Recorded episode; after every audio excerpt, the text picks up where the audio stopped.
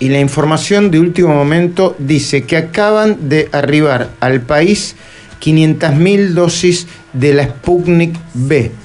Repetimos, acaba de arribar al país 500.000 dosis de la Sputnik B. Se estaban esperando, pero no por eso deja de ser una buena noticia. Dentro de un ratito voy a ir con el monitor del vacunatorio, de, perdón, del, mm, sí, sí, del monitor de las vacunas que llegan a la Argentina, que se distribuyen y que se aplican. Mientras tanto te digo que para saber lo último que está sucediendo, eh, los padres de una víctima de la AMIA criticaron el comunicado de Cancillería por Israel, que la ADIA repudió los ataques con misiles de Hamas contra Israel y criticó el comunicado emitido por Cancillería, que Joe Biden habló con Benjamín Netanyahu y dijo que Israel tiene derecho a defenderse, que diputados provinciales de Juntos por el Cambio repudiaron el comunicado de la Cancillería por el ataque a Israel, todo referido a uno de los principales temas del día de hoy, y ahora mismo, a propósito de esto, vamos a hablar con Daniel Moljo, periodista de Canal 13 de Israel, desde Jolón, al sur de Tel Aviv, donde antes de ayer cayó un misil que impactó en un colectivo. Te lo repito, por si vos recién, hasta hora de la mañana, te estás despertando, vamos a hablar con Daniel Moljo, periodista de Canal 13 de Israel, desde Jolón, al sur de Tel Aviv, donde antes de ayer cayó un misil que impactó en un colectivo. Daniel Moljo, todo el equipo de esta mañana en Radio Rivadavia, te saluda. ¿Cómo estás?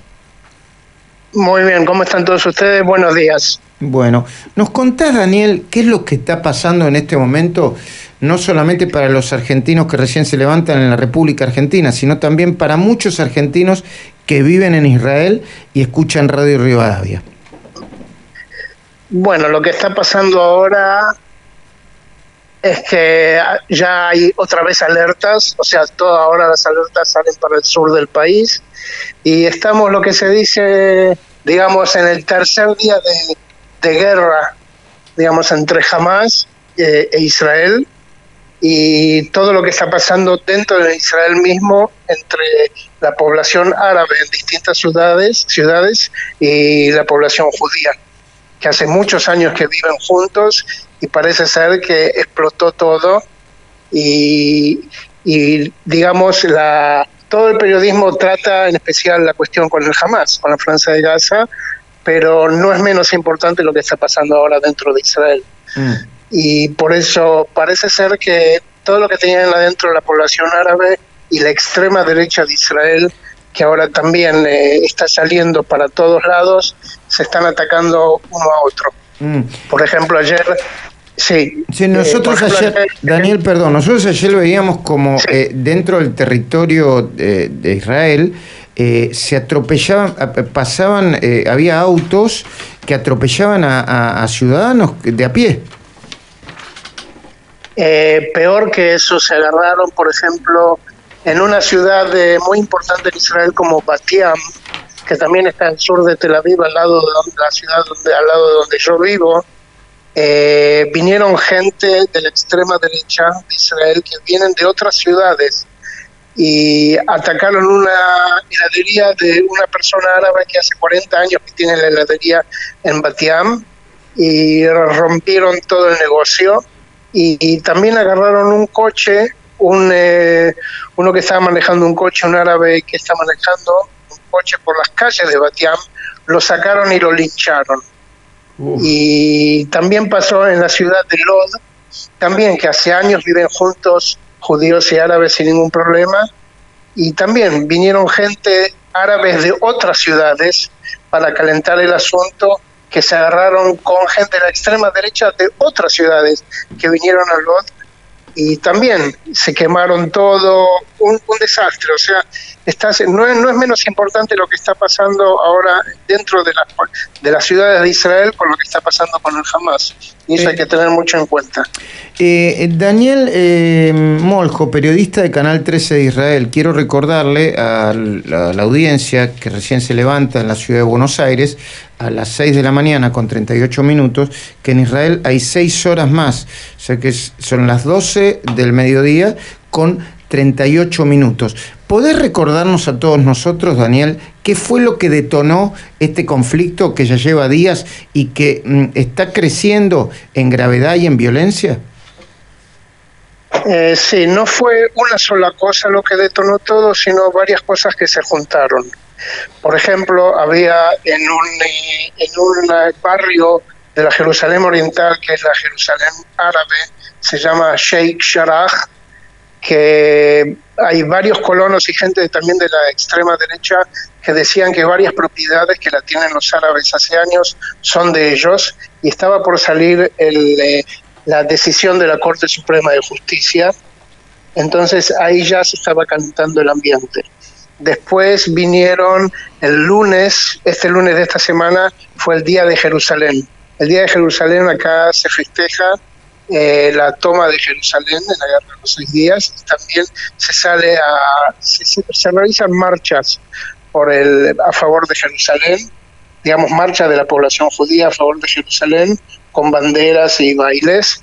Y también eh, estaba toda la cuestión del Ramadán que es la, la fiesta religiosa de los árabes que termina esta semana. Entonces se juntaron todas estas, estas cosas, se juntó que en Israel no hay un gobierno estable hace dos años, hay que recordar que ya se hicieron cuatro elecciones y todavía no se termina de formar un gobierno, o sea, el Hamas aprovechó la debilidad de Israel en la parte política, entonces todo junto dijo si hasta el, a las 6 de la tarde del martes no se saca la policía de, los, eh, de las mezquitas donde celebran el, toda la cuestión del, del Ramadán y que estaban protestando por la cuestión del barrio oriental de Jerusalén, y se iban a tirar los primeros misiles. Y así fue, y sabes cómo es, una cosa lleva a la otra, y después, uno sabe cuándo se empieza, pero, nunca se sabe cuándo se termina. Daniel Moljo, eh, eh, ¿cuál es el saldo de muertos y heridos? Yo mm, escuché una información de último momento que decía que del lado de Israel había muerto un, casi un bebé, un chico de seis años, pero ¿cuál es eh, en este momento, si se contabiliza minuto a minuto, el saldo de heridos y muertos desde uno y otro lado de la franja de Gaza? Sí, bueno, hasta la última información que fue hace unos minutos, eh, por parte de la Franja de Gaza hay 83 muertos y 490 heridos, y por parte de Israel hay 7 muertos, que eso prácticamente nunca pasó, y un chico de 6 años murió anoche, más de 100 heridos, y el Hamas y el Jihad Islámico tiraron hasta ahora unos 1.500 cohetes por sobre Israel que la cuestión es que no solo es ahora el sur de Israel, sino también tiran al centro de Israel, donde está la mayoría de la población. Por ejemplo, esta noche es la segunda noche que prácticamente no podemos dormir, también en el centro de Israel. Y hay que tener en cuenta que el sur de Israel está recibiendo cohetes ya hace 20 años. Así que imagínense lo difícil que es una forma de vida. Nuestro compañero Luis Gasulla quiere hacerte eh, una pregunta, Daniel Moljo. Buen día, Daniel. Eh, sí, por supuesto. Hola, ¿qué tal? ¿Cómo crees y qué información tenés al respecto de la respuesta a futuro de la dirigencia política de Israel? Eh, ¿qué, qué, qué, qué, sucederá al respecto? creo que nadie sabe. Y si alguien dice algo, es porque realmente miente, porque hoy en día las posibilidades son tanto de que se haga un gobierno de transición o que se vaya a quintas elecciones en dos años. Eh, lo que sí hay, hay un consenso total es que Netanyahu tiene que dejar el gobierno. Eso hay un consenso por digamos por el 50% de la población. Por supuesto que el otro 50% quiere que Netanyahu se quede. Pero todo lo que estamos viendo hoy en Israel es el resultado de una política que prácticamente no hizo, nada en los últimos años, en todo nivel. O sea, entonces todo el, mundo, todo el mundo se quiere aprovechar que no se hace nada, no se decide nada, y uno no sabe lo que puede pasar realmente. Si hay, se forma un gobierno de trans... Hay hoy en día un consenso total, que es eso sí en todas las facciones políticas, que eh, Israel tiene que responderle al Hamas con la mayor dureza posible. Eso sí, en ese sentido, un consenso total. Pero ¿qué va a pasar mañana? ¿Qué va a pasar la semana que viene? ¿El año que viene? Creo que nadie sabe, porque si también va a haber un, un, un gobierno de transición con muchas facciones políticas de derecha, izquierda, de centro, se sabe que tampoco va a durar mucho. Así que lo más probable es que haya elecciones. Sí, sí, muy complicado. ¿Que haya elecciones, perdón? Que haya elecciones o ahora las quintas elecciones o las quintas elecciones de, acá medio año también. Mira vos. Así que... Daniel Moljo... Sí, está todo muy dividido. Entiendo, periodista de Canal 13 de Israel. Eh, eh, una última pregunta y agradeciéndote el tiempo. Sí. De, eh, ayer, de, mm, vos estás en Jolón, al sur de Tel Aviv. Sí. unos kilo, ¿cuántos, ¿Cuántos kilómetros al sur de Tel Aviv? Para, No, pegado, o ah, sea, pegado, digamos. Ayer cayó un misil que impactó en un colectivo. Eh, eh, en este momento, en este mediodía de, de, Israel, ¿los, ¿los bombardeos continúan? Sí, sí, sí, los bombardeos están todo el tiempo. Mm. Lo que pasa, la diferencia es si le apuntan al sur del país o también al, al centro del país. o sea, el impacto mayor también psicológico es cuando le impactan al centro del país. Digamos, para que tengan una referencia, una cosa es si tiran a Bahía Blanca en Argentina o si tiran a Buenos Aires. Sí, claro que Dije así por, por decir. entonces hay, hay, mucha diferencia psicológica también. Pero los bombardeos están todo el tiempo.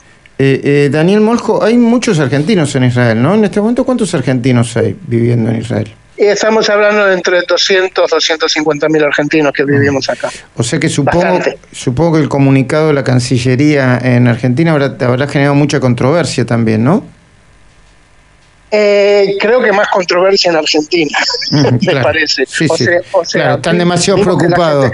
Están demasiado preocupados en Israel como para preocuparse también por un comunicado de Cancillería. Muy bien apuntado. Gracias, Daniel. Gracias por el tiempo. Muchísimas gracias, cuando quieran, al contrario. Muy bien, bueno, las imágenes son, son tremendas. Ayer hablábamos en voces, este, Mariana, Román Yuch, eh, Luis Gasulla, ahora lo vamos a hablar con Gustavo Noriega también, que eh, las últimas imágenes brutales de, de, guerra las tuvimos con la guerra del Golfo, si mal no recuerdo, ¿no? Bueno, ahora me va a hacer acordar Gustavo Noriega, pero eh, el ataque de misiles entre Israel y Palestina, primero, se uno puede ver el escudo protector, como los misiles. Ayer estábamos viendo cómo los misiles eh, eh, salen de manera muy veloz y, muy vertical. Mm. Muy vertical. O sea que se ve el recorrido del misil, cuándo sale y cómo impacta. Y luego, casi en tiempo real, se ve cómo los vecinos filman el impacto del misil de un lado y del otro.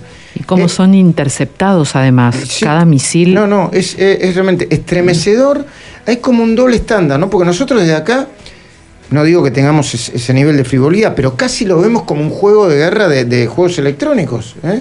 Y ya hay muchas vidas perdidas, muchas vidas perdidas de un lado y del otro. Se agrava la tensión en Medio, en Medio Oriente por el conflicto entre Israel y Hamas.